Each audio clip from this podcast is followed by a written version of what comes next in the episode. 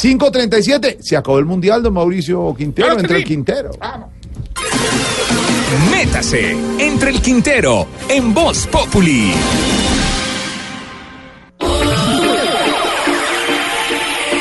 Ahora sí, se nos acabó el mundial. Y mientras a unos nos da guayao, otros van a dejar de dar papaya en el trabajo por estar viendo los partidos en horarios de oficina.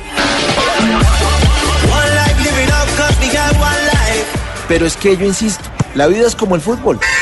Nadie puede considerarse ganador así ya lo sea. Que es que soy Alemania, que es que soy el actual campeón. Pues toma lo tuyo, eliminado en primera ronda. Porque la vida es como el fútbol. Así ya tenga cuatro campeonatos del mundo ganados, para ganarse el siguiente, toca sudar la camiseta. La vida es como el fútbol. Vivimos en una etapa de la historia en la que los chiquitos le dan por la cabeza a los grandes. Argentina, gran favorito con Messi, le complicó la vida Islandia y Nigeria. Y uno de su mismo grupo, Croacia, a todos nos sorprendió llegando a la final.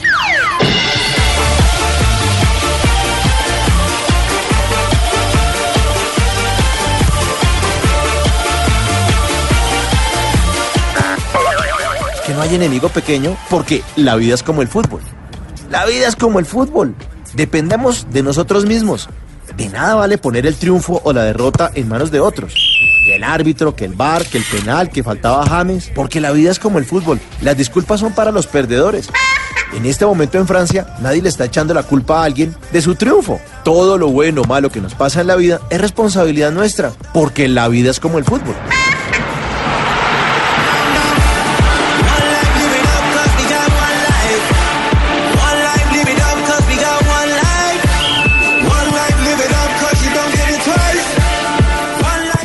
La vida es como el fútbol.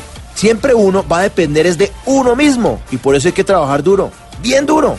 Y creer que uno sí puede. Se cae, se para. Se cae mil veces, se para diez mil.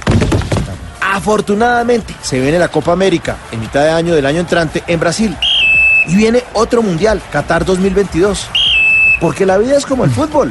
Siempre habrá una nueva oportunidad de creer en nosotros, de aprender de los fracasos y enmendar nuestros errores. La vida es como el fútbol.